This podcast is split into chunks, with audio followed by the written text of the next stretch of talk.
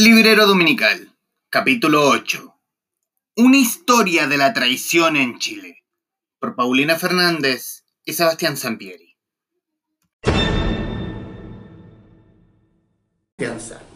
Les doy la más cordial bienvenida a otra hora de conversación en The Libro Show desde Espacio Forestal para hoy hablar de la traición. Y la traición referido a hechos históricos contenidos desde, desde los albores de la patria y en especial a 22 relatos en especial contenidos también en Una historia de la traición en Chile de los historiadores Paulina Fernández, Sebastián Sampieri.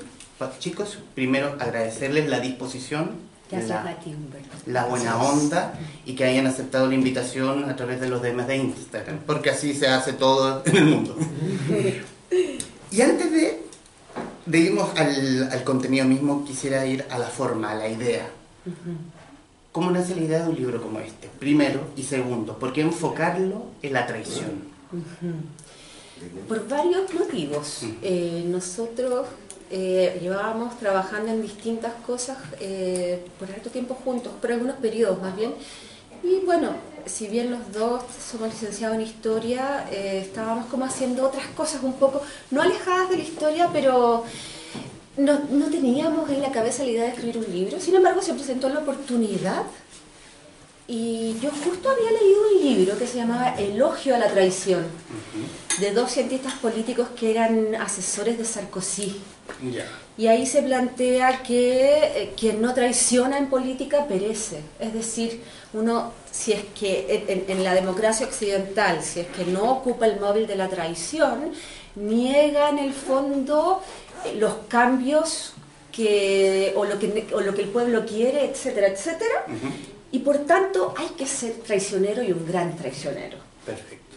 Eh, a nosotros nos pareció, o a, mí me pareció, porque después se lo comenté a Sebastián, que era aberrante, que era una tesis muy débil, que era una tesis consensual em, y que no da cuenta también de la traición en otros ámbitos, o por ejemplo la tradición institucional en el tercer mundo desde la, institución política. Entonces, por lo mismo, nosotros queríamos hacer un libro de divulgación, llegar a la gente, hacer breves relatos.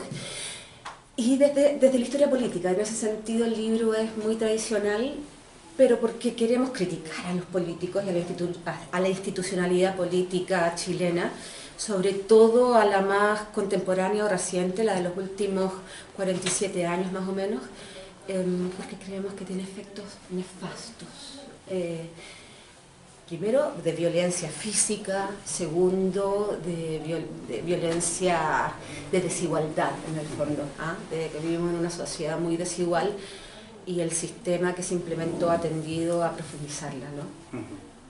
Por eso creíamos que era muy importante dar cuenta de los efectos de la traición.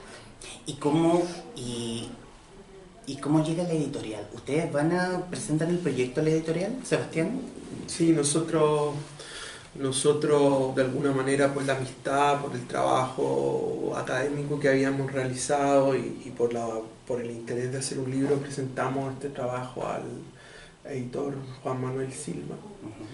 Y él de alguna manera nos da el vamos y nos da algunos consejos porque primero la idea era ser como, en un principio, ¿no es cierto?, como una gran historia y eso significaba abarcar un proceso de tiempo que, no iba a dar, digamos, que no, podía dar en, un libro y ni siquiera en una investigación doctoral, ni siquiera en un fondo. Entonces, de alguna manera fue como, ¿de qué modo podemos aterrizar eh, una historia política legible? contemporánea, porque hay, de alguna manera, lo que está dicho en el texto no, es nada nuevo, en el sentido en que nosotros tomamos tesis de otros autores. Por ejemplo, si tú te fijas en, en el libro de Tomás Mulián, Chile, Anatomía de un mito, que fue uno de los pocos bestsellers que han habido como de ciencias sociales en Chile, ¿no? un libro muy vendido. O incluso en el Chile Perplejo, que es de 1998, antes de la detención del general Pinochet, eh, aparece insistentemente el tópico de la traición. ¿no? En el caso de Mulián, por ejemplo, la traición va a ser una suerte de transvestimiento ideológico, lo llama así, ¿no es cierto? Y en el caso de Jocelyn Hall es la traición, ¿no? con todas sus letras. De modo que nosotros de alguna manera quisimos reactualizar esos textos que nos gustaban mucho, bueno, y otros textos también, la respuesta a, este texto del, elogio de la traición. ¿No?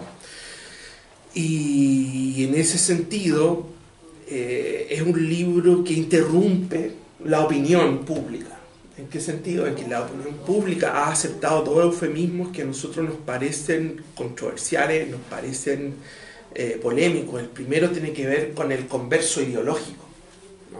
Esta idea que en realidad, ¿no es cierto?, las personas que transaron el pacto oligárquico después de la concertación son conversos, ¿no es cierto? Como si lo que hicieron fuera algo así como cambiarse de religión. Entenderás tú que. De, religión o equipo de fútbol. Entenderás tú que no es lo mismo que yo crea en Dios, que en Pastafari. Eso no tiene ninguna incidencia ni en mi vida ni en la vida de los otros. Seguramente voy a tener que cambiar yo, si cambio religión, algunas prácticas de mi vida. Pero cuando tú tienes poder, y en este caso poder político en particular, la conversión o lo que ellos, los social los socialdemócratas han llamado a la conversión de alguna manera para blanquear cierto? los procesos de traición. Bueno, es complejo. Esa es una de, de las figuras que nosotros problematizamos en el texto, ¿no? esta idea de la conversión, de, que, de, que, habría algo así como una conversión y por lo mismo también problematizamos eh, la idea del pragmatismo político que es la tesis que está contenida en el elogio a la traición. Es decir, hay que traicionar porque si no se traiciona, se perece en la política. Entonces, de algún modo, este texto sí, es un texto de divulgación, es un texto para un público amplio, pero es un texto que tiene una tesis polémica y esa tesis polémica interrumpe estos dos conceptos. Eh, repito, ¿no? la conversión política y la conversión política de actores eh, que son relevantes, que tienen mucho poder, y la idea del pragmatismo. y, también un par de cosas bien concretas. Eh, bueno, una historia de síntesis, no es que no se diga nada nuevo, porque la historiografía finalmente se trabaja casi siempre con el mismo cúmulo de datos, pero bajo otros ejes interpretacionales. De interpretación, perdón, no existe interpretacionales. Eh, y en ese sentido, claro, sí es una propuesta nueva, sí, sí está, se está mirando la historia desde otro lado, entonces, eh, y sí habría una tesis, como que... Em, o sea, yo me refería, perdón, cuando, cuando lo de nada nuevo, de que la ah, tesis que nosotros recogemos de alguna manera están enunciadas en, en otros momentos de la historia reciente. Y con respecto a eso, con los, el libro de, de Muliani y de Jocelyn Hall, lo llamativo es que esos diagnósticos de, de época siguen tan vigentes. Ah, han pasado tantos años, esos libros se podrían haber escrito nuevamente hoy día y... Y se leen muy actuales. Y, siguen diciendo mucho de la realidad. Claro. Y, perdón, y a propósito de lo que decía Paulina, claro, cuando yo me refería a lo de Nano, como para explicarlo mejor, ¿no? porque está, buena la puntuación que hace Pauli, es que sí, son tesis que están ahí, ¿no? pero que el Chile Perplejo es del 98, ha pasado bastante tiempo. ¿no? Y el Chile Perplejo se escribe ocho años después del, del de, la vuelta a la democracia. ¿no? Y se escribe antes de eh, la detención del general Pinochet. Pero nosotros estamos escribiendo este texto ya en la era post-concertacionista, de modo que de alguna manera las tesis que están ahí del transvestimiento, de la conversión o directamente de la traición política, tienen en la perspectiva de la historia reciente y de la actualidad otra interpretación también. Perfecto. ¿no? Y lo otro también que tiene que ver con la figura del converso es que, mira, lamentablemente no es que estos tipos me simpaticen, pero este señor que fue ministro, como que se ganó la rifa para ser ministerio, ministro un fin de semana. Mauricio Rojas. Mauricio Rojas. Él, Saludos si nos estás viendo. Él es un converso. Eh, él, se cambió de partido, él cambió todas sus ideas. La mayoría, muchos de los casos que se tratan, eh, creo que los más polémicos de cierta forma para la actualidad o, o, que están recientes serían los personajes del MAPU y del Partido Socialista. Y el gran problema, sobre todo del Partido Socialista, es que renovaron al partido como si ahora eh, la mirada fuese hacia una socialdemocracia, pero el, el, el, significante, Partido Socialista sigue siendo el mismo, pero el significado es muy distinto. Más allá de, de, eso, hay una retórica socialdemócrata que no se condice con lo que han venido haciendo por más de ya casi 30 años, un poco más. Entonces, eh, un converso crea otro grupo, se cambia de partido y, y, también lo otro que es importante es la responsabilidad política, es decir, aquí no se asume la responsabilidad política que tuvieron todo este grupo de la Unidad Popular. El hecho de llamar, de hacerle la guerra a su propio presidente, Salvador Allende, y después llamar al pueblo a las armas sin tener armas y después exiliarse y dejar al pueblo aquí. En el fondo, para que fuese masacrado. Como ser un irresponsable y de ahí arrancar. Claro, o sea, la, figura de este, de este fugitivo, ¿no sé De Carlos Altamirano. Es Carlos Altamirano. Y muchos otros también, ¿no? El tema es que lo que hay que problematizar, retomando lo que dice Paulina, es la figura de la conversión. ¿no? Es decir, eh, insistimos con eso, no es lo mismo que tú tengas un ministerio o tengas un gobierno y tomes decisiones que van a afectar a todos los chilenos, ¿no? A que cambies tu credo religioso, no es, no es igual. De modo que decir conversión en la política es un eufemismo ideológico tremendo. Perfecto, perfecto.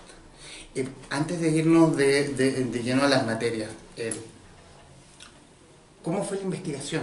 ¿O cuánto, perdón, cuánto demoró la investigación de este libro? ¿Cuánto tiempo lleva recoger datos, leer, eh, buscar datos? Mira, una historia en verdad siempre está trabajando en una investigación que te va a permitir trabajar en otras investigaciones. Entonces también eh, ya había una buena, mm, un buen fichaje, un buen acervo bibliográfico y de fuentes que tuvimos que profundizar, obviamente, pero yo creo que eso lo hicimos como en un tramo de unos cinco meses.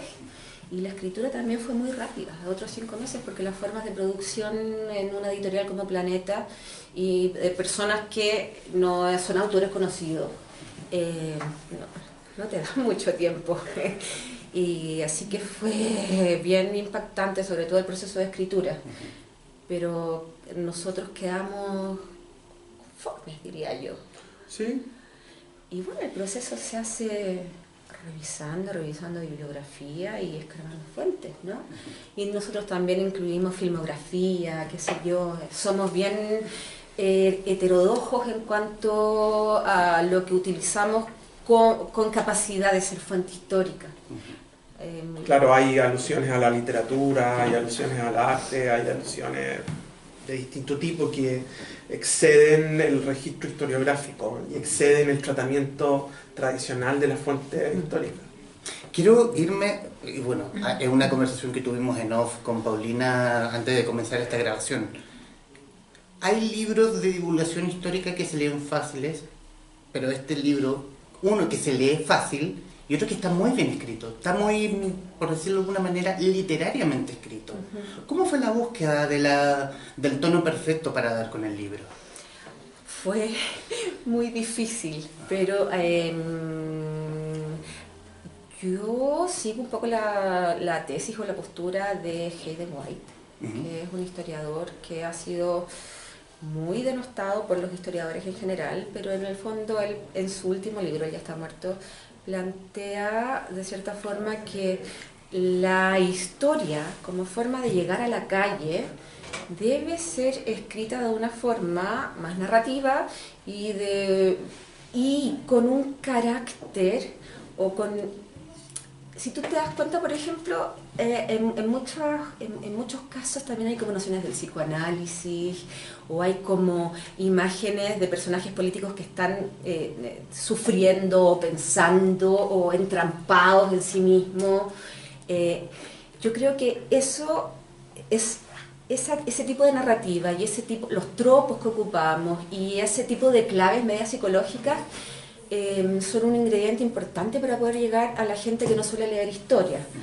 Em, entonces incluimos, tratamos de incluir esos ingredientes en la narración, fue muy difícil, fue un experimento finalmente, porque si te fijas hay un poco de ensayo, hay un poco de crónica, hay también, hay imágenes que son completamente ficcionadas, em, y también hay teoría, no sé, como a veces jugamos con conceptos para, tratar de, dar cuenta de algunos personajes, ¿no? Entonces, esto fue un experimento y, nació este libro finalmente. No teníamos tan claro cómo hacerlo, no teníamos una estructura, una base, fuimos experimentando en el momento. Hay una suerte, podría llamarse, ¿no? de bricolaje en cierto punto también, ¿no? Es decir, eh, de cómo ciertos documentales, por ejemplo, son utilizados para hacer comentarios que van a llevar a la descripción de un episodio histórico. ¿no? Ciertos, ciertas imágenes que sirven como pretexto, cierta, lo, lo, que sí nos pusimos de acuerdo era de alguna manera en utilizar en cada capítulo al menos ciertas escenas ficcionadas que nos permitieran de alguna manera dar con un tono, dar con una atmósfera, dar con una imagen histórica, si tú quieres. Claro, porque es muy difícil hacer síntesis histórica y la síntesis histórica es muy necesaria para que la historia cumpla el papel político que debe cumplir y que no se debe negar. ¿no? Eh, es difícil hacer síntesis histórica, los historiadores casi siempre hacemos monografías, eh, investigaciones muy largas y muy específicas y por tanto hay que seguir apelando a la síntesis y entonces para poder crear todo un ambiente de, una época, eh, hay que tratar de, recurrir a otras formas narrativas, a otros tropos finalmente, a la metáfora. Em,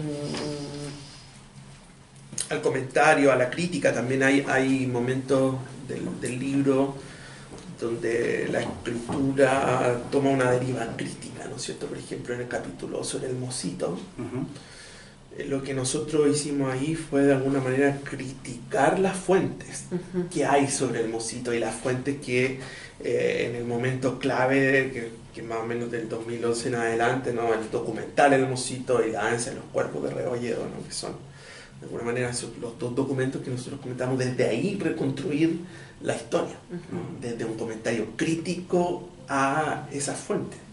Quiero, por ejemplo, ¿no? Claro, quiero, quiero solamente leer un extracto porque sí, por señalar la buena, el buen relato, la buena escritura, solo por señalar uno en especial. Se posa con ello la incomodidad del silencio en el ambiente. No hay ningún tipo de bravura o violencia. Nadie apunta a nadie hasta que de pronto Grob, Marmaduke Grob, eh, el único de atuendo marcial, se atreve a balbucear animado por Merino Benítez el propósito de la visita como comandante en jefe de todas las fuerzas del ejército, me dirijo a vuestra excelencia en vista del aviso de que no se nos opondría resistencia. Hemos venido a tomar posesión del gobierno para implantar la República Socialista de Chile. Luego calla. El presidente reacciona mirando al ministro Vergara con la pregunta, ¿tenemos fuerzas leales? Ante la negativa, Montero tranquilamente toma su bastón, su sombrero, se para de la silla y se va para la casa. Lo mismo hace el resto del gabinete. Y ahí vamos a, voy a señalar algunos hechos desordenados en todo caso, que es la traición de Carlos Dávila a la República Socialista, donde fuera donde fuera que es tremenda historia y solo este pedazo ya es una cosa es una, una comedia de errores como tenemos fuerza no ah ya me voy. Es todo muy ingenuo y todo muy calmo. Y, como un golpe de estado pacífico el que tuvo, el, que, llevó a Marmado que roba la presidencia. Eh, son en los detalles, me gustan los detalles, me encantan los detalles. ¿Cómo, cómo se llega a, ese tipo de, eh, de a ese tipo de detalles, como el de Carlos Dávila, de cómo después de tres días termina entregando a sus aliados? eh, cómo se llega a ese tipo de detalle, tú dices, en la narrativa en sí misma. En la narrativa. Es que ahí está el tratar de, de imaginar. La, la, imaginación para el relato histórico es clave. Entonces, por ejemplo, yo escuchaba, leía relatos, testimonios acerca de, claro, de estos de estos panfletos que se tiraban en el aire, que decía mañana únase eh, a la revolución socialista, que se llevará a cabo, incluso incluían la hora, a las 4 de la tarde, y tiraban estos papelitos. Era gente muy ordenada. Sí. y entonces, bueno, ahí empezó la creación de imágenes también, ¿no? Y entonces ahí uno retrata los papeles volando por el aire, ponte tú, ¿no? y, cosas que sean llamativas y que difieran también con nuestro presente como para hacer el contrapunto. El hecho, por ejemplo, ahí también se relata cómo los distintos grupos, como entre trotskistas, entre, entre nazistas, se, mataban en la calle, ¿no? se acuchillaban, había muchas peleas, había mucha violencia en las calles y, bueno, había una crisis también económica muy importante. Y esa es como la forma, tratar de meterse por ahí y empezar a imaginar más siguiendo los hechos, siguiendo las características que uno eh, sabe que existían en la época como para poder dar cuenta de, una forma quizás... Eh, bueno, a ti te gustó el libro. A mí, me, gustó mucho, sobre todo en, la forma, en, la forma, en el, modo de presentar la historia. Eh, ¿Algo para agregar, Sebastián? ¿Sobre eso? ¿Sobre eso? Sí, hay también eh, juegos con el tiempo. Es decir, nosotros jugamos, la mayoría de la historia está narrada secuencialmente, ¿no es cierto? Es decir, partimos cronológicamente de un lugar a otro.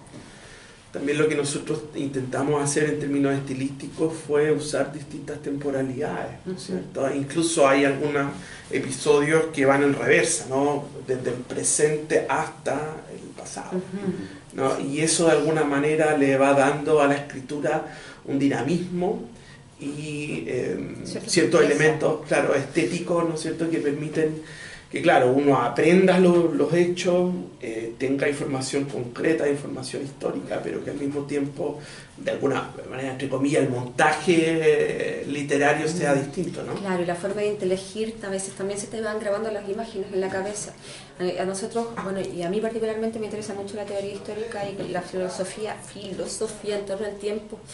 Entonces también creemos, o particularmente yo, que, que tanto el tiempo, el pasado y el presente funcionan de una forma un poco desquiciada. Eh, y, así las fuentes también de cierta forma. Me refiero a que el pasado siempre está asediando el presente de alguna o de otra forma. Y el problema con ese asedio es que muchas veces no nos hace sentido o no nos damos cuenta que eh, hay como fuerzas del pasado que están aquí. Constantemente, Exacto. Entonces, este libro también trata un poco de eso, de, hacer sentido del presente, ¿no? que es como un cliché que, del, que siempre, eh, del que siempre se habla cuando se dice que en el fondo para entender nuestro presente tenemos que mirar al pasado. Pero sigue siendo cierto. Eh, creemos, yo creo que es un cliché apropiado. Y, pero también es muy interesante verlo desde la perspectiva de la teoría del tiempo, ¿no? Ah, o del pasado más bien. Perfecto. Antes de, ir, antes de seguir ahondando, cada capítulo fue trabajado individualmente y después unido a lo que trabajaba a lo que investigaba el otro o cada uno por ejemplo el capítulo Más allá de la guerra civil, negación y modernidad o la tradición en la medida de la ficción fueron trabajados en conjunto. Mira, el escribir a dos manos es algo muy complicado. Nosotros eh, trabajamos, es decir, hicimos toda la recuperación de fuentes en conjunto, discutimos un poco cómo hacerlo y empezamos a experimentar. Entonces, escribimos separadamente capítulos que después nos juntábamos, reescribíamos, discutíamos. Pero cada cual llegaba como con una estructura. Sí, que otro metía mano. Y íbamos y, tratando también de, de, hacer un corpus que fuese coherente. Mm. Pero ensayamos de esa forma. Y, nunca habíamos escrito juntos, aparte. Sí, no, y aparte que. primer proyecto escritural. Claro, hay mucha lectura cruzada, hay mucho comentario, entonces es, es un proceso a medias igual. O sea, una parte las se, partes se escribieron de manera individual, pero hay mucha discusión, hay mucha lectura, hay mucho comentario e intervención del otro dentro de los textos mismos. Leímos como tres veces el libro en voz alta, por lo menos, antes de, que saliera, ¿no? Para ir cuestionándonos, viendo cómo... Si es que... Y ir como a propósito del, de la cuestión literaria, ¿no? Eh, viendo el tono, viendo el tiempo, la fluidez, la construcción de, de los párrafos la construcción de estas imágenes, ¿no es cierto?, históricas que están en cada capítulo. Claro, y hay otro tropo que está muy presente siempre, que es la ironía, ¿no? sí, bueno, un libro muy tragicómico. El eje de la tradición y, y, y, la narrativa irónica como que traspasan el libro. Perfecto. Aprovechemos la, a la gente que está en este momento en el foro, quien, tenga, quien haya leído el libro o que tenga alguna duda de lo que ya se ha hablado hasta este momento, por favor, sean bienvenidos. Yo... No, sí, por favor. Eh, me parece interesante esto, este, mm, este tema que tocaron de hacer em, inteligible la historia que se trata de forma académica, eh, llevarlo a la calle, digamos. O sea, hacerlo inteligible, para la gente común y corriente. Em, pero quería como llevar esa, hacer la pregunta de si eso no les provocó algún problema en el sentido de la discusión que se produjo hace algunos años atrás respecto de lo que hacía Baradit, por ejemplo, y, esta polémica que se armó con gente, con historiadores y estudiantes de historia, que señalaban, hacían una crítica de un poco a Baradit, pero también a este, a este intento de las editoriales en general por, eh, por simplificar, se podría decir, eh, cosas, cosas que son más complejas. Eso por una parte. Y lo otro, ya una pregunta más académica, tiene que ver con si es posible el tema de, la, de los conversos en un sistema o modelo político al que estamos mutando, donde justamente la conversión ya es una norma, donde Hoy día tú dices algo y lo vemos hoy día con el presidente que tenemos, pero no solamente porque el tipo sea de derecha, sino que da lo mismo, final. Tú dices algo hoy día y mañana tú puedes estar haciendo otra cosa. Entonces esas son como eh, mira, la verdad, yo conozco la polémica que, que produjo, bueno, las crónicas de Baradit. Tengo entendido que son crónicas, no las he leído. Entonces no me consta si son, si la calidad del trabajo ahí te, mentiría. Em, yo creo que eh, no hay que dejarle el monopolio de la historia a los historiadores, así como no hay que dejarle el monopolio de la economía a los economistas, que dan puras predicciones y después nunca dan la cara y casi siempre se equivocan, así como no hay que dejarle la moral a los curas, ya vemos cómo estamos, ¿no? Eh, en ese sentido, em, la historia yo creo que lo que le criticaron a Baredit fue justamente el hecho de que no tomara en cuenta el trabajo anterior de los historiadores, ¿no? Que es un trabajo em, es un trabajo en soledad y que te descuera, ¿no? El, revisar la fuente, el estar leyendo uno una rata de biblioteca. Eh, y el hecho de que no hubiese cita fue lo que tengo entendido que molestó mucho y aparte ciertas críticas que le hizo a los historiadores. Yo creo que a la historia hay que criticarla y a la historiografía hay que criticarla siempre, como a toda disciplina, y sobre todo porque la historiografía es una disciplina demasiado tradicional, eh, y sobre todo, y teóricamente es demasiado tradicional. Siempre se está, está haciendo concesiones con los filósofos acerca de que el tiempo funciona de cierta manera, pero al momento de hacer el relato histórico, eh, pareciese que todavía se está trabajando de una forma muy positivista, eh, en donde la musculatura teórica no se ve. Se puede innovar mucho en los temas, pero las fuentes siguen siendo trabajadas de la misma forma. Entonces, a mí me parece muy bien que haya debate en torno a quién está escribiendo la historia, para quién la está escribiendo, y, porque, insisto, la historia es un campo de batalla finalmente. Pero a mí lo que me parece importante del fenómeno Baradit, eh, más allá de la venta, es que ojalá que la gente esté leyendo historia, ¿no? Porque la gente no, que no está en la academia, en la historia, no tiene tiempo para leer una monografía muy específica em, o, relatos que a veces em, no son muy atrayentes. La narrativa a veces no es muy atrayente. Entonces, para mí, bienvenido ese debate. Sí creo que que corresponde decir en el fondo de dónde provienen tus ideas y esta amalgama de ideas en donde quizás pueda salir una interpretación nueva. ¿no? Eh, pero claro, el argumento de Baradit es que él no escribe para los historiadores. Aún así, creemos que, yo creo, perdón, que, que debiese haber citado a la fuente. Por otro lado, me parece que em, el gran problema del tiempo actual o desde la vuelta a la democracia, entre comillas, es que estamos en la era del consenso y el consenso es justamente un simulacro de política, porque no admite el disenso, que es en el fondo el tener otra opinión, el tener otro proyecto y tratar de negociar cómo implementamos este otro proyecto. Aquí el proyecto sigue siendo el mismo, ¿no? el neoliberalismo y la profundización del neoliberalismo y por lo mismo yo eh, eh, comentaba el problema del Partido Socialista, ¿no? ¿Cómo es posible que se siga llamando un Partido Socialista cuando lo único que hace es profundizar el modelo neoliberal que apunta exactamente a la competencia y a la desigualdad, ¿no? Y a mantener, ya que el Estado esté casado con el mercado finalmente, que quita todos los derechos de los ciudadanos, a las personas y que subsidia al Estado. Un Estado, perdón, que, subsidia a la gran empresa. Es, es, paradójico. Y el libro trata de apuntar a eso también, de que nos, se nos debe quitar el miedo de pensar que si no es la democracia y la democracia neoliberal capitalista, entonces hay una dictadura. Es decir, que toda utopía siempre vaya a ser la época staliniana de la Unión Soviética o algo por el estilo. Eh, hay que seguir peleando en el fondo por poder tener una imaginación política que permita quizás crear otra forma de convivencia. Y creo que no hay que tener miedo a eso, que nos tienen, cada vez que uno dice algo así, al tiro uno pasa a ser ¿Cómo no vas a creer en la democracia? ¿Pero de qué democracia nos están hablando? ¿Cómo no vas a creer en los derechos humanos? Cuando en Chile se violan los derechos humanos sistemáticamente todos los días. En la Araucanía, en el Sename.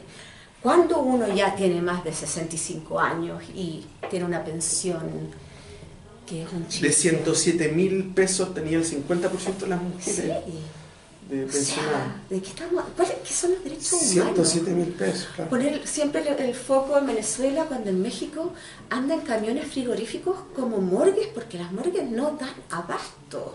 Pero no, se va a hablar siempre de Venezuela. Entonces, hay algo que huele más que podrido en, esta retórica de los derechos humanos universalistas, ¿no? Sí, bueno, yo quiero responder también las tus dos preguntas. Sí, dale. Me parece que son dos preguntas que tocan el corazón de este texto, ¿no?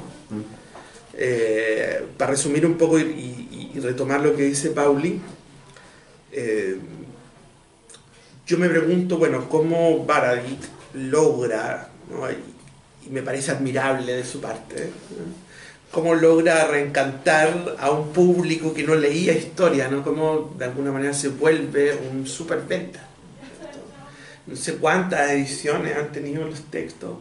según tengo entendido, 300 mil. Ya, o sea, claro, o sea, bueno, imagínate, ¿no? Entonces, em, hay que, ahí los historiadores tienen que hacerse las preguntas necesarias, ¿no? ¿Por qué viene alguien que no es historiador, entre comillas, ¿no? Te, te cuento un dato. Guillermo Felio Cruz no estudia historia, uno de los grandes historiadores chilenos no historia. Yo no conozco los textos de Baradit, algo he leído de ellos, eh, pero lo que a mí me llama la atención es el fenómeno. Es decir, cómo eh, el escritor logra de alguna manera encantar al público, hacer una audiencia, y una audiencia crítica igual, ¿no es cierto? Una audiencia que, que es una voz crítica frente al consenso político actual, ¿no? Y yendo a la segunda pregunta, eh, hay un texto que, fue muy importante en la historia y en la sociología de Arturo Valenzuela, que se llama El quiebre de la democracia en Chile. La tesis de, este sociólogo es que lo que llevó a la crisis política del 73 fue la erosión del centro político. En este caso, lo que pasa con el Partido Radical y en particular también con la democracia cristiana. ¿no? Es decir, que al descuidar el centro y al polarizar las posiciones, ¿no se llevó a esta crisis política que, que termina en parte con el, con el golpe. Si uno mira el presente, ¿no? es la tesis contraria. El problema actual justamente es la aceptación, yo te diría, de carácter casi religioso, ¿cierto? De una democracia, como diría el filósofo Alain Badiou, sin orilla, ¿no? Y el problema de esa democracia sin orilla es que no permite crítica, ¿no? Eh, me voy a aventurar en algo ¿no? que voy a decir, pero no hay en este momento ningún actor de la política tradicional que esté haciendo una crítica consistente al modelo. ¿no? Uno puede decir, claro, la gente que está en Frente Amplio, en fin, está tratando de criticar, ¿no es cierto?, la institucionalidad, el momento. Pero si uno lo mira eh, con, con un poco de, frialdad y sin tanto entusiasmo y sin tanto deseo, a mí se me vienen las palabras de Michelle Bachelet cuando le consultan sobre el Frente Amplio y ella dice, bueno, son los hijos de la concertación. ¿no?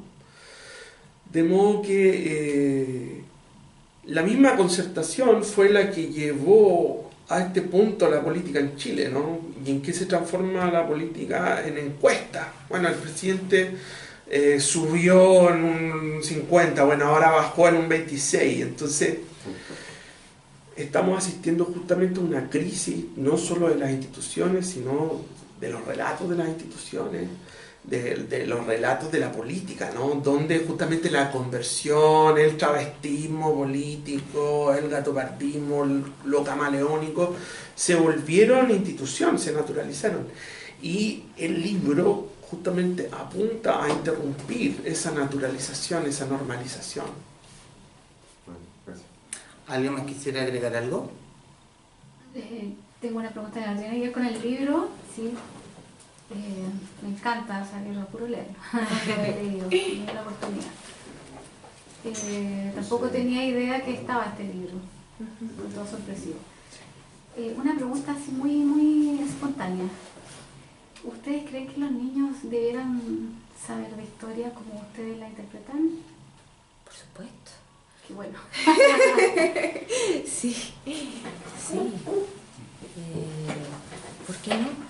Sí, porque, eh, o sea, si empezamos desde la cuna a, a empezar a, a matizar formas de crítica, de opinión y también de lectura, eh, no, no esto obviamente, pero si empezamos a, a, a transparentar cosas que no se ha hecho nunca en la educación chilena, podría ser que, Sí, que, pues, que Pero eso es muy sea- difícil, ¿no? Es muy difícil porque también tienes dos organismos, del- dos instituciones del, del Estado que están tratando de sacar la historia. es que por eso mismo era mi ¿no? pregunta. porque- Eh, y eso, esto es muy- sintomático, ¿no? Es No muy- se, no se hace ver el peso a- en la educación, la de la importancia que, lo, que es la historia. Es decir, eh, a- La historia es la historia no solo de, de la política, o sea, No, es de la historia de las general, personas sí, del país, de cómo se hace, lógico. cómo se vive en un y país. la violencia histórica. Eh, a, a mí me parece ya tomado del moño, Claro. es decir, eh, Es utópica mi pregunta en todo caso. Eh, No, me parece una súper buena pregunta porque es muy grave, es muy grave. La gente, no quiero decir la gente, pero ya nos tienen, nos intentan sumir en la ignorancia cada vez más. Y, y ponen esto, se me olvidó cómo se llama el ramo que iría a suplir historia. Algo como formación ciudadana. Pero es casi estudié management ciudadano, es como algo así, ¿ya? Como con conceptos de la retórica del Como que le dividieron en emprendimiento. tres, en cuatro, Claro, es como para respetar la democracia, ¿no? Comprensión del Para medio. sacralizar la Claro, democracia del comprensión del medio, consenso sí. unitario. ¿Qué- comprensión del medio. ¿Qué, qué nos van a decir? Que, es Es decir, que la palabra lo dice, el medio. Sí. Tú me- Tú me, medías, medías todo como por Sí. así, pero no es comprensión de la historia. exacto. Vi una entrevista a una de las mujeres, una de las personas que trabaja en Educación 2020 Mm. y, y era deplorable. Todo lo que dijo era deplorable. em, es muy triste y bueno, a eso apunta el sistema, a despolitizar y, y en el los fondo... extremos del país a llevar todo. Bueno, eso, esa es la gran, o- la gran obra de la concertación, es haber, log- haber logrado un padrón electoral, el padrón electoral actual, que es como de menos de un 40%. ¿no? Es decir, cómo pasas de, de haber perdido la democracia, ¿no es cierto?, por una dictadura brutal, a no ir a votar. ¿no? Y, esa, y, ese, y esa protesta ciudadana, por decirlo de alguna manera, es tremendamente legítima. Si tú tienes una clase política que, haciendo las conexiones con, con la historia de Chile, se parece mucho a la del parlamentarismo ¿no? de esta época, donde están los políticos en una dimensión, ¿no es cierto?, como el real y mundo opuesto, ¿no? Y lo otro como detrás de un vidrio está la gente, ¿no? La gente como nosotros, bueno. Eh, la gente no es tonta y la gente no va a ir a votar si es que de alguna manera esta clase política no escucha a las personas. Hay instituciones que la concertación mantuvo porque no supo negociar la transición, como el Tribunal Constitucional. Ayer el presidente Piñera dijo, bueno, no sé si cambió de opinión, creo que sí, no, pero, pero dio una declaración ayer o anteayer diciendo que, que la reducción de la jornada de trabajo a 40 horas eh, era inconstitucional y que ellos iban a ir al Tribunal Constitucional a apelar. Entonces, decir, y, y, y el 70% o el 72% de los encuestados aprueban la medida. También salió otro economista, me olvidé quién era, diciendo al tiro con el fantasma de que Chile va a dejar de ser un país moderno con esta medida. Vamos a ir al subdesarrollo. Ah, vamos a volver al subdesarrollo como, Como si no hubiésemos estuviéramos en el subdesarrollo permanente. no estuviéramos viviendo Ay, en desarrollo. sí. El, el miedo a Chilezuela. Claro. Sí. O Chilezuela, La ¿no? retórica La retórica de Chilezuela. Cu- cu- Cuando, por ejemplo, estaba Guillé de candidato y se, y se empezó con el, ese discurso, lo más absurdo. O los tiempos mejores donde Chile creció en el 2018, cuatro puntos parece, y ahora volvemos al 2016, ¿no? Y, y en un año o menos de un año, Piñera habló de los tiempos difíciles. Se vienen los tiempos difíciles. No vimos los No, y los no, tiempos no. mejores, ¿no? O, Como la alegría. o el ministro, o el ministro de Hacienda, ¿no es cierto? Señor Larraín, haciendo declaraciones ridículas, o pidiéndole a las mujeres que recen por la economía chilena. Entonces, Tanto dijo algo MBA. peor. Sí, Dijo que el segundo semestre sí venían los tiempos mejores. Que ahora estaban los tiempos difíciles, pero en el segundo ya, ya se hay que rezar para, el- Claro. para que Hay que tener paciencia. Hay que tener 30 años más de hermanos, paciencia. hermanos. Eh, quiero mm, quiero mm, tomar dos aspectos de este libro, del, del libro que menciona como, y aquí lo anoté porque acuso recibo, la, tra- eh, la traición para obtener poder versus la traición para salvar la vida. Por nombrar uno de los hechos, la traición de González Videla al Partido Comunista versus la traición, o, o para nombrarlo exacto el título, el Fanta o la traición total, o la historia de Marcia Merino, la flaca Alejandra. ¿Cómo se enfrenta? Porque al final, lo, lo de González Videla es deleznable, de alguna forma, porque llegó al poder gracias a- al apoyo del Partido Comunista y al, y al gran guaripola de los comunistas que era Pablo Neruda, versus la historia del Fanta, de Miguel Esteirrein o de la misma flaca Alejandra. ¿Cómo, cómo, n- n- no, sé si la, no sé si criticar sea la palabra, pero o, o abrazarlo, no sé. Pero cómo, cómo se enfrentan, cómo chocan esos dos, esos dos hechos en, en esencia. Bueno, hay una, una algo interesante que siempre dices tú, que tiene que ver como que es un libro que parte en los grandes espacios, en los horizontes, en la política entre comillas abierta o más la política pública, republicana, ¿no? para terminar en el- eh, la política en, el- los, en los cuartos cerrados de la tortura. ¿no? Eh, y bueno, con respecto a González Videla, eh, bueno, él llega a la presidencia gracias al apoyo de los comunistas. Sin los comunistas no hubiese llegado. De hecho, tuvo menos de un 25% y tuvo que ser ratificado, no, perdón, un poquito más, no me acuerdo bien la cifra, pero tuvo que ser ratificado por el Congreso. Al igual que Alessandri Hijo, al igual que Allende. Eh, y lo que pasa precisamente, imagínate, ¿te acuerdas de esa frase como le decían los comunistas, ustedes llevan el carnet en el bolsillo, yo lo llevo en el, el corazón. corazón. Pero ¿No? yo también me enamoraría. Bueno, era esa calaña en el fondo como las formas que tenía hacia el comunismo, cómo se dirigió hacia el comunismo. El comunismo le dio todo su apoyo en este ambiente de frentes populares, eh, de coaliciones de clase con clase, es decir, proletaria- proletariado, burguesía, Partido Radical, Partido Comunista. ¿Y, y qué pasa? Eh, el Partido Comunista ha explicado hasta hace poco esta traición simplemente por la situación de Guerra Fría. Pero una investigación que hace Carlos Uneus es muy decidora, por eso también, y él mismo dice, no hay que dejar la historia a los historiadores. Porque lo que pasaba realmente con el Partido Comunista es que no, no se debe olvidar jamás que la izquierda en Chile, la izquierda histórica, logró tener una masa votante y una masa obrera, disciplinada, ilustrada, que se educó más allá de las instituciones del Estado, muy potente. Y por tanto, en ese momento las votaciones del Partido Comunista iban creciendo cada vez más. Eh, y la cosa es que en cuatro años más, si esto seguía así, en las minas del carbón, por Lota, eh, eran tan altas las votaciones que el Partido Comunista iba a terminar teniendo más eh, parlamentarios que nadie en el Parlamento. Y eso era realmente lo grave, ¿no? En el fondo el comunismo tenía la posibilidad de llegar o de tener más poder. Y en todo caso me gustaría insistir en este aspecto institucional del comunismo chileno, em, que siempre ha sido el partido mm, que ha tratado de proteger la institucio- insti- institucionalidad política del país, es decir, siempre ha sido un comunismo democrático, que cree que hay que negociar y que hay que cambiar la estructura desde dentro, no como el Partido Socialista que se ha quebrado muchas veces. El comunismo siempre ha sido muy recto en eso y es uno de los partidos más democráticos. Eh, entonces había una estrategia eh, en la cual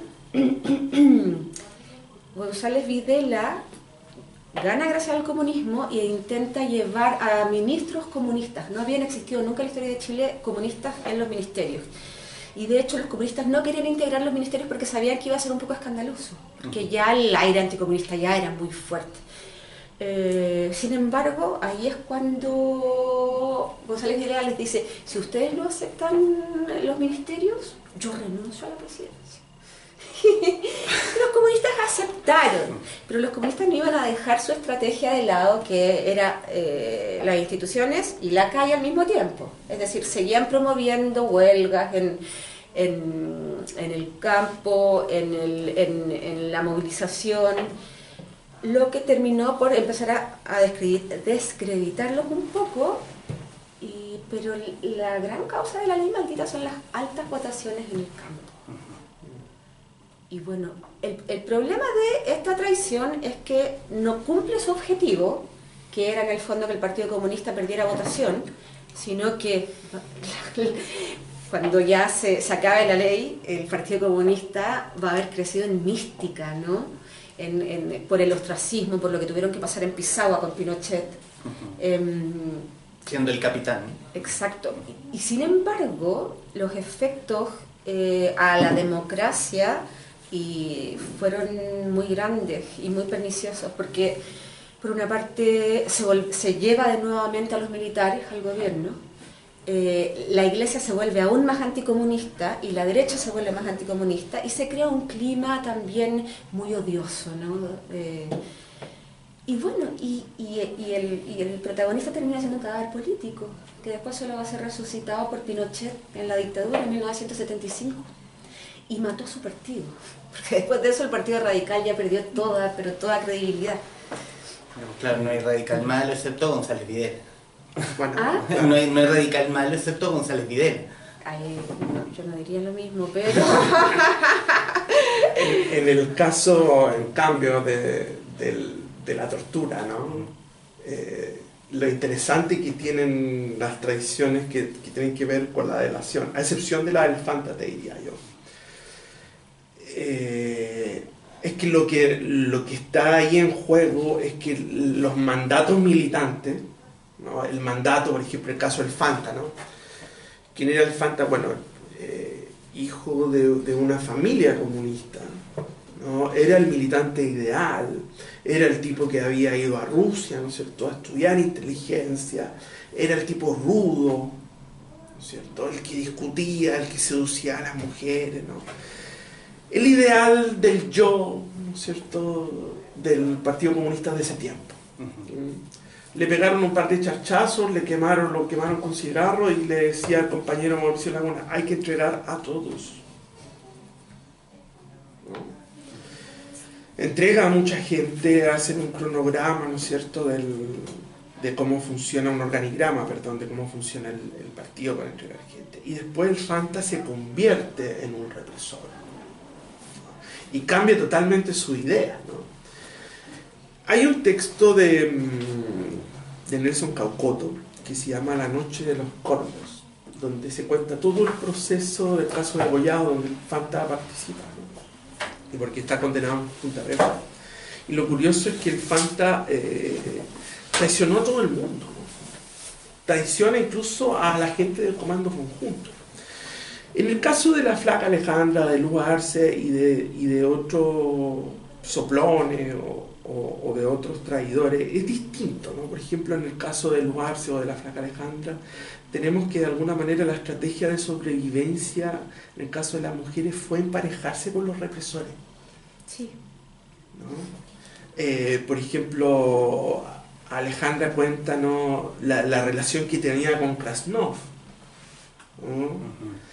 Es una relación tremendamente ambivalente eh, entre la violencia, la protección, mientras que, por ejemplo, Krasnov no le creía nada a Lugarste. Pero lo que es común es que el mandato militante, esto de ser el militante ideal, de no quebrarse, de ser valiente hasta el final, en muchos casos no funcionó. Por ejemplo, la, la, insisto, ¿no? volviendo a la imagen del Fanta, ¿no? No, no, no fue sometido a las torturas que cuentan otros prisioneros.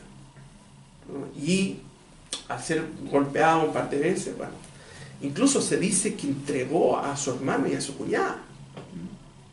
Entonces, son figuras tremendamente problemáticas donde de algún modo nosotros como lectores y como historiadores no podemos hacer juicios, sino de alguna manera describir los claros oscuros de esas situaciones, porque ninguno de nosotros afortunadamente ha estado bajo ese tipo de apremios. ¿no? Nos, uno de alguna manera no sabe, ¿no? no puede saber qué va a pasar en una situación como esa.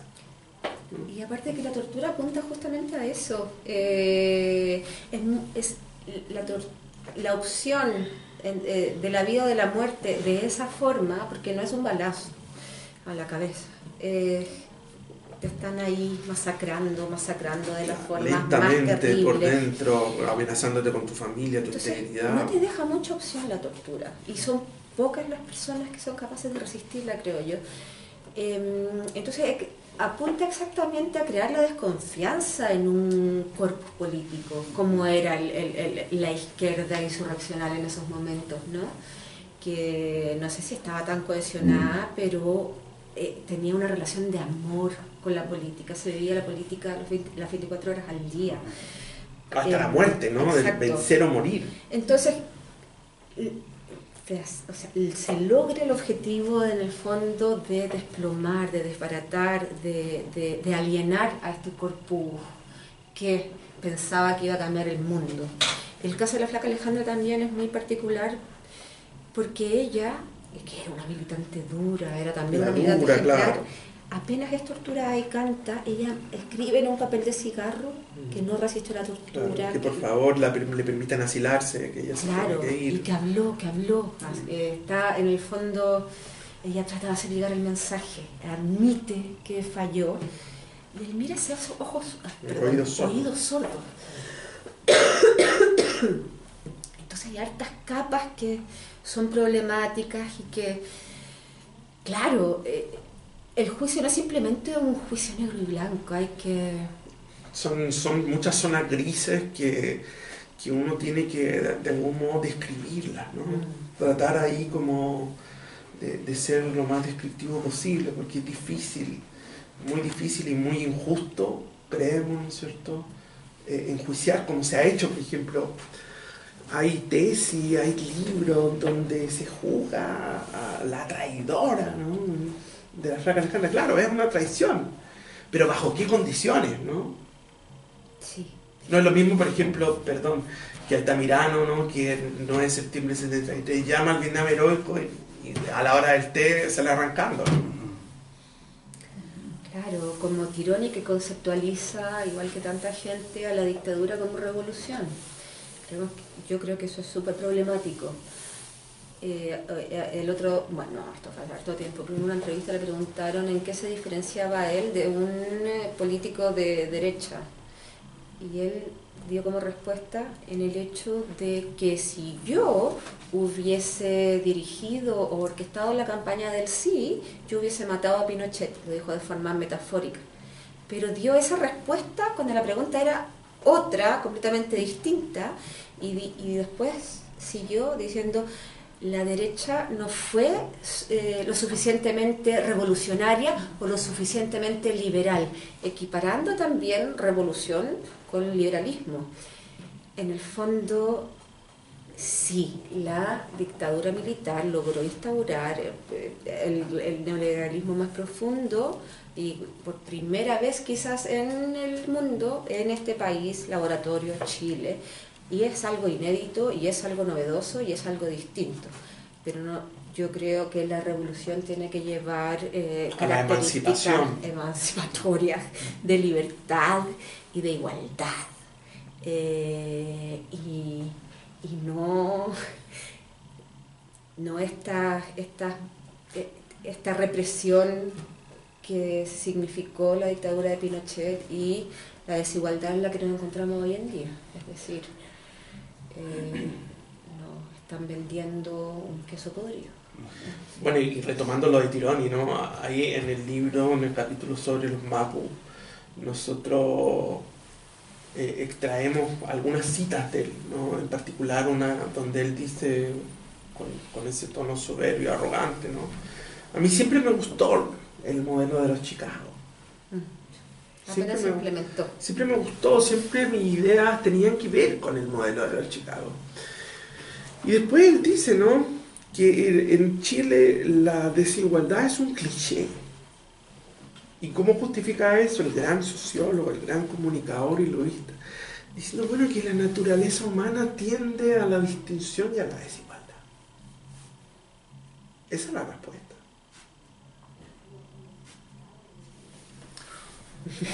Uf, Silencio, sí. no tengo nada que decir ante aquí. Bueno, ese es el caso de un converso, ¿no?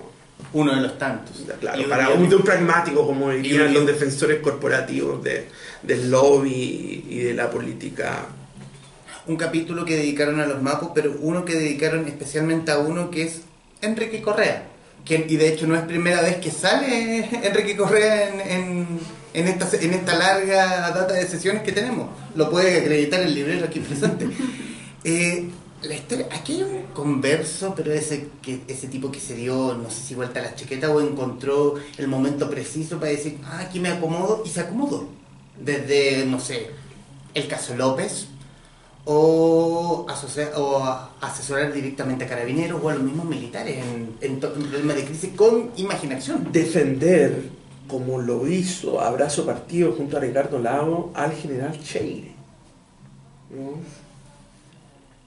que, que participó y que de alguna manera lo que nosotros contamos ahí es como eh, Lagos y gente del Partido Socialista intentan, como lo, lo- lo trató de hacer la concertación en otro momento, de liquidar por una vez la, la transición, ¿no? Y, y cuál fue la estrategia de Lagos? Pongamos a Cheire, El general del nunca el más. general del nunca más.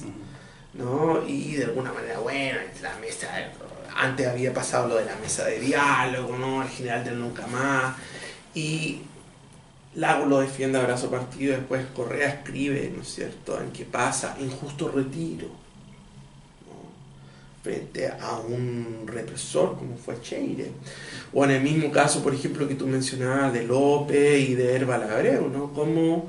Se, se crean estrategias comunicacionales, como le llama la gente del lobby, para tratar de blanquear la imagen de personas que, que han tenido eh, conductas delictuales. Y que han abusado de su poder. Por ejemplo, la defensa Caradima, ¿no? Entonces, cómo es interesante la, la transición de Correa, ¿no? De ser este seminarista o allí, ¿no? ¿no? A ser uno de los lobistas más importantes y que de alguna manera también renuncia al Partido Socialista por conflictos de interés. Claro, y uno de los más termocéfalos del MAPU también. Y que, se- y que para, eh, para el caso de Catrillanca, para asesorar a carabineros, se salte la ley del lobby. Eso también eh, ya es como un exceso. Y una, y una frase dedicada a Pinochet como que usted hubiese sido un muy buen ministro. Y- lo- hubo así. Y lo último, ¿no? gustaba que fuese mi hijo, es como Claro. casi, casi. Claro, porque- Eso. Pillo, pillo. Porque es muy Sí, diablo, sí, ¿no? sí. Y maneja la dialéctica. Bueno, lo, último a decir sobre Correa, ¿no? Eh, ahí los lectores, porque todo lo que está dicho ahí eh, eh, aparece en la prensa, ¿no? Pero en un momento yo mencioné en Radio Concierto, ¿no? El, el- el episodio de 2015 donde Carmen Quintana, una de las víctimas del caso quemado, revela a la opinión pública que habría tenido una reunión con el señor Correa. ¿No? Y le dice que lo que cuenta Carmen Quintana es que Correa le pega la puerta en la cara. Y Correa después da una declaración que publica una semana o después diciendo que esa reunión nunca se llevó a cabo. Entonces eh, es un personaje controvertido y es la palabra de él contra la de una víctima que lleva las marcas de la represión en, su cuerpo. Quiero tomar también, porque en varios capítulos reúne a Salvador Allende. En ese y en el caso, la traición que rodeó a Salvador Allende, contando la de Pinochet, la del Partido Socialista, no sé, Partido Socialista yo diría que la misma un- unidad popular completa, y el caso de Carlos Altamirano. El caso de Carlos Altamirano No es la unidad popular completa. El Partido Comunista fue muy fiel a Allende Ujú. y a la vía institucional, como siempre. Por eso antes destacaba que, que el Partido Comunista siempre, es decir, Allende parecía más un comunista que un socialista, quizás. Podría ser esa la, la imagen. ¿no? Pero ¿cómo se enfrenta? en- y, y quiero irme a la figura de Carlos Altamirano. Él traiciona a su sector político, a Salvador Allende, al pueblo, a sí mismo. ¿Cómo enfrentamos la traición en la figura de Carlos Altamirano? Creo que hay todo un proceso. Hay un proceso que es complejo, ¿no? Por eso nosotros lo titulamos el avanzar sin transar, como en referencia también a A Chile transar sin parar. al transar sin parar. Eh, eso lo podemos discutir, pero creo que, que convenimos en que la traición se trata una, principalmente una traición al pueblo. Sí, pero es un caso muy particular porque él, eh, él viene del latifundio, es decir, eh, Carlos Altamirano es un oligarca, es una persona que lo tuvo todo y lo tuvo en exceso, en el exceso que se podía tener en ese momento en Chile. Él viene de la oligarquía y es el hijo rebelde de la oligarquía que eh, es la oveja negra y se vuelve socialista y un socialista muy convencido. Eh, sin embargo, el, el PS estaba muy, muy fraccionado. Había grupos más radicales dentro del PS que, por ejemplo, el grupo de Altamirano, que estaba como en la mitad. Él era muy amigo de Allende también. Eh, la cosa es que el partido, el PS, se va a ir radicalizando también con el tiempo, ¿no? Eh, por distintos motivos. Eh, y creemos que de cierta forma el PS fue muy desleal con el presidente, que era también socialista, eh, fue desleal con el programa que aceptó firmar, el programa de la Unidad Popular. Eh, y después, como decía Sebastián, cuando tú llamas a las armas y no tienes armas y dejas al pueblo tirado, eh, creo que, es una, una irresponsabilidad Tremenda, tremenda, porque el que no, el que los que se salvaron fueron ellos, ¿no? Como Y es- siempre, los oligarcas. Siempre es la oligarquía la que se salva, ¿no? Y quienes mueren, bueno, los que siguen, ¿no es cierto? Los militantes que creyeron en las palabras de esos líderes. Ahora, lo Altamirano es tremendamente interesante porque al revés de los Mapu, Altamirano es consciente de lo que hizo.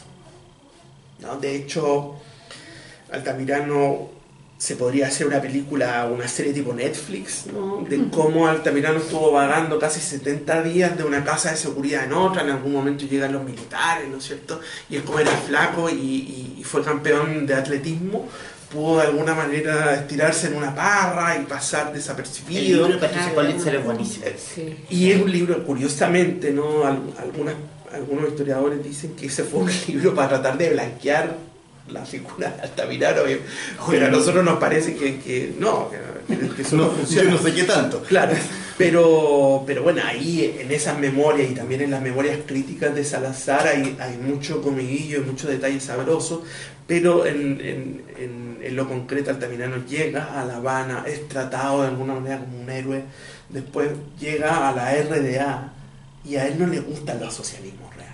Es decir, el proyecto por el que murió tanta gente, por el que la democracia en Chile se rompió de manera trágica, no le gustó. Y entonces, al cabo de pocos años, emprende el- eh, de manera pionera el proceso de renovación socialista. Y ese proceso de renovación socialista llevó a que el PS se dividiera, ¿no es cierto?, en una facción renovada, valga la redundancia, y en otra facción de Clodomiro Almeida, que eran los más ortodoxos, los más cercanos, digamos, al proyecto de la Unidad Popular. Eh, en concreto, Altamirano le, le preguntan en, en una entrevista de 2001, bueno, ¿qué le parece a usted el socialismo de Lagos, no? Y Altamirano responde, no me gusta, pero es culpa mía. Y el periodista le pregunta, ¿por qué? Bueno, porque nosotros con un par de amigos iniciamos la renovación socialista. Y la renovación socialista a la chilena, ¿qué fue? La concertación. Claro, bajo retórica socialdemócrata, pero, pero fue el neoliberalismo. Una, finalmente. una, una renovación socialista Ahora, fallida. Igual destacamos de Altamirano que tuvo un último gesto de nobleza en retirarse de la política. Después de todo. Hacer- Da un, da- Y, y- y- da un paso al y lado. es, y es autoconsciente Altamirano, ¿no es cierto? sí. No, no, es, no, no reniega, no es como, no tiene ese tono maníaco exitista que tienen los mapos o, o un montón de, de conversos. Y creemos que eh, no es la bestia negra, no es, o lógicamente no es quien causa el golpe, por mucho que haya dado ese discurso que dio, el golpe ya estaba decidido, De no se puede jamás en el fondo quizás personalizar eh, todo un proceso histórico en una persona. Eh, no- uno pueda us- usar personajes para simbolizar en el fondo lo que está pasando, sobre todo cuando se hace síntesis histórica, ¿no? Pero eh, es, es- es el chivo expiatorio por excelencia, ¿no? La bestia negra de, de la izquierda. Y de no la derecha también, ¿no? Sí, yo no estoy de acuerdo con eso para nada. No.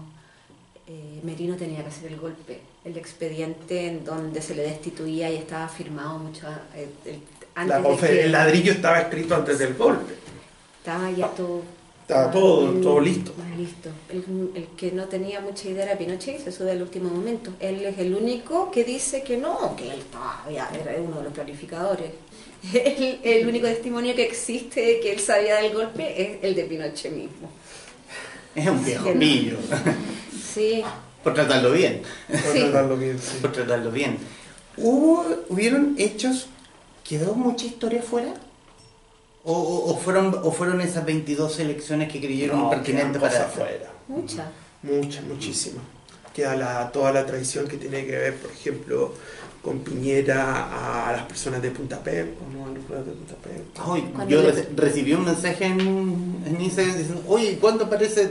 Bueno, ella- la, demo- la, la, la- la ida y vuelta de la democracia cristiana, darían Paulino Uh, completo. estamos Sí, Leí el libro. exacto, sería como tres tomos ah, Claro. de 300 páginas. La- Eh, la historia de es un partido apóstata ese con todo. Y eso, y eso no lo hace ni revolucionario ni, ni, ni anarquista, no. Es un partido en verdad que Y bueno, ¿de dónde sale el Mapu de la democracia cristiana? Es la facción disidente de la ¿De dónde democracia sale cristiana. la, la- la- la democracia cristiana del Partido Conservador? Entonces hay, que, entonces hay que tener cuidado también con RD y ese tipo de cosas. que son que, tienen un, un origen muy similar al MAPU, son, como diría Esteban Teo Valenzuela, ¿no? elites iluministas. Mapos con iPhone alguna vez. Pero RD se parece mucho al MAPU, sí. No, Eh, Boric también son resultado muy... ser una gran decepción re- de Revolución Democrática y- se- y se- y trabajan también como oligarquías, son clasistas, eh, son una fraternidad a la cual es difícil entrar, De la PUC. rotean al parecer entre ellos, entonces son, bueno, ¿para qué te lo dije todo? ¿Para qué? Sí. ¿Para qué? Yo creo, Usted yo creo- suba este video, por favor. yo creo- No edite nada. yo creo que el Mapu Reload. Pero en versión neoliberal, claro, está renovado todo. Todo renovado. Sí, la democracia y, la ¿Han- negociación. ¿Han tenido re- reacciones de lectores o los críticos literarios acerca de lo que publicaron? Hemos tenido dos revisiones hasta ahora. Aparte de decirles que a mí me encantó el libro, eso. Hemos tenido dos revisiones positivas sobre el texto, de críticos, ¿no? Enrique Fernández uno y el otro de Gonzalo Chuenque. Pero no, no hemos tenido más reacciones, a excepción de, de algunas entrevistas en que, en que hemos tenido discusiones con, con los periodistas sobre el concepto de traición. Saludos Fernando Paulsen, se nos está viendo. O también, claro, conversaciones con conocidos que lo han leído y nos han dicho que, que les ha gustado lo que han visto y qué sé yo. Pero así como más externas, más desde fuera, eh, de Gonzalo Chuenque, claro, y Enrique Fernández, que hicieron sobre todo reseñas. Como que tengo yo la impresión de que los críticos literarios no se atreven a criticar un libro cuando no, no es del ámbito de la ficción. Su expertise. O- claro, como que prefieren darle, prefieren que, el- que los historiadores juzguen antes que ellos. Creo que pasa eso, algo así. Entonces han hecho reseñas, que han sido buenas reseñas. Eh, es decir, como que han captado las tesis y como se, se ve... Claro, que- como el concepto de tradición no, no es monolítico, sino que es amplio. es- Y, eh, y también el- de dónde estamos, entender por qué estamos aquí, por qué estamos viviendo esta realidad y, el puntapié, ¿no? Cómo, cómo se inicia este proceso y cómo la tradición finalmente es un móvil tan fundamental en la política, no sé si fundamental, pero que siempre está Naturalizado, claro. sí. En una palabra o concepto, Paulina Fernández, de cómo definimos la tra- una historia de la traición. En una palabra. O concepto, o concepto.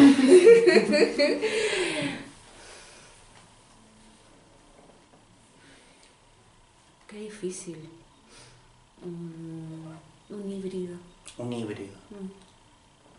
¿Cómo defino el libro en una palabra? O un concepto. El libro.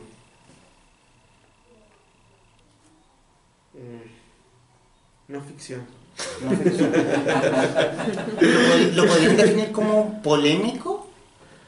¿De alguna forma? Sí, yo creo que, que tiene, que tiene un, un- dentro de la de, de- de su vocación hay, hay un- una vocación polémica eh, que busca de alguna manera, como te decía en principio, ¿no es cierto? Retraer a, la- reflotar a la superficie eh, cuestiones que el consenso a- aplanó, ¿no? que el consenso enterró. Entonces, en ese sentido es polémico porque reflota discusiones. ¿no? Y ciertas provisiones que están impuestas tácitamente, ¿no? Como la crítica a la democracia. O- La- la- a este tipo de democracia sin orillas parlamentarias, el pensamiento único, ese es el problema. ¿no? Que más que democracia pareciera en algunos momentos ser una suerte de feudalismo. Bueno, ya para finalizar, agradecerles, Sebastián, Paulina, eh, decirles que me, me gustó mucho porque he leído, yo me declaro muy lector, lo puede testificar aquí el dueño de casa. Eh, me gustan los libros de divulgación, de divulgación histórica, pero este tiene esa cosa especial que se lee, que se lee fácil, uno, y que se lee, que se lee muy bien, se lee, se lee bonito, Vamos a decirlo en básico, se lee bonito. ¿Te gustó Tiene cómo está escrito? Está, está- está Fluye muy la bien lectura. escrito, muy, muy- fluye, pero me lo habré leído, no sé, tres días. A pesar de que contiene mucho dato histórico que lo hace, no sé si pesado, pero tampoco lo hace un libro muy liviano, está como en, la- en el intermedio. Pero el relato hace que la historia se vaya así, así de un, de un, de un golpe. no se me vino De otra golpe. palabra. No se me- perdón, no se me vino otra palabra. Eh, y obviamente agradecerles de la forma como le agradecemos los envíos de The Libro Show, que es con regalos. Para Paulina Fernández, El asilo contra la opresión, cinco judíos del holocausto en Chile, editado por Debate. Muchas gracias, Humberto. Muy Y agradecido. para Sebastián Sampieri, Víboras, putas, brujas, de Roberto Suazo, una historia de la demonización de la mujer desde Eva hasta la Quintrala, Te lo agradezco mucho porque lo quería leer, editado por Planeta. lo quería leer hace tiempo. Saludos a Roberto que lo Y además, obviamente ya estaban tomando en, en esta casa, pero se la van a llevar limpia. no se preocupen. Para cada uno, la taza que acredita que estuvieron en los envíos de The Libro Show. Gracias, Humberto, te pasaste. Gracias, muy buena la conversación. Y hablemos del futuro. ¿Hay algo, hay algo preparado? Bueno, quedé harta historia fuera. Sí. ¿Puede haber un segundo volumen de? Eh, no, no, lo hemos conversado a fondo. eh, No es por ponerle presión a Planeta, si es que nos está viendo. Nos gustaría seguir escribiendo a dos voces, sí, eh, pero em, quizás ahora ir más desde abajo. Dando cuenta también en todo caso de la historia desde la política, pero quizás... No, no sé si deberíamos hablar tanto de... de O sea, está abierta la, proyecto. está abierta Hable lo que posibilidad. pueda, no, Pero no, volver, volver a la síntesis, eh, al- al- al- al- a este tipo de relato en donde el- la, la persona de calle, me carga decir eso, pero no sabría, que- donde la gente que quiere leer historia puede encontrar un relato, eh, bueno, que sea convincente, la historia es una forma también de persuasión, eso no se Y de negar. empoderamiento, Y de de- empoderamiento. de los sectores. Y que tenga productos como la gente se merece, buenos productos. No, no quiero decir nada de Baradit con eso porque yo no lo he leído, pero a lo que voy es que es necesaria la buena divulgación y nosotros creemos que en ese sentido estamos súper tranquilos, creemos que hicimos un buen trabajo eh, con el esfuerzo que significa la síntesis. Bueno, eh, obviamente reiterar mis agradecimientos a ustedes y leer solamente una pequeña semblanza de lo que escribí para redes sociales de una historia de la traición en Chile. Sampieri y Fernández nos entregan un libro distinto de historia, porque no solo cuentan hechos, sino que los cuestiona bajo el prisma de la más deleznable de las bajezas. Historias contadas desde el más ameno de los relatos, sin la carga de la academia, para ciudadanos ávidos de verdad, ciudadanos víctimas de la traición recaída bajo la endogámica parentela que ha ostentado el poder por siglos. Un libro llamado a ser polémico, una radiografía a la actual y eterna crisis en que vivimos. Una historia de la traición en Chile, de Paulina Fernández y Sebastián Sampieri, de Editorial Planeta, libro que pueden encontrar en Espacio Forestal. Lo pueden encontrar, ¿cierto? Por supuesto. Perfecto. Lo, lo pueden encontrar en espacioforestal.cl o viniendo a la Casa Club de Queleo Forestal en Merced 76, Comuna de Santiago. Paulina, Sebastián, qué gusto. Un gusto Igualmente. también. Muchas gracias. A los presentes, muchísimas gracias y a quienes nos están viendo en redes, muchísimas gracias. Sí, nos vemos en otra hora de sesión.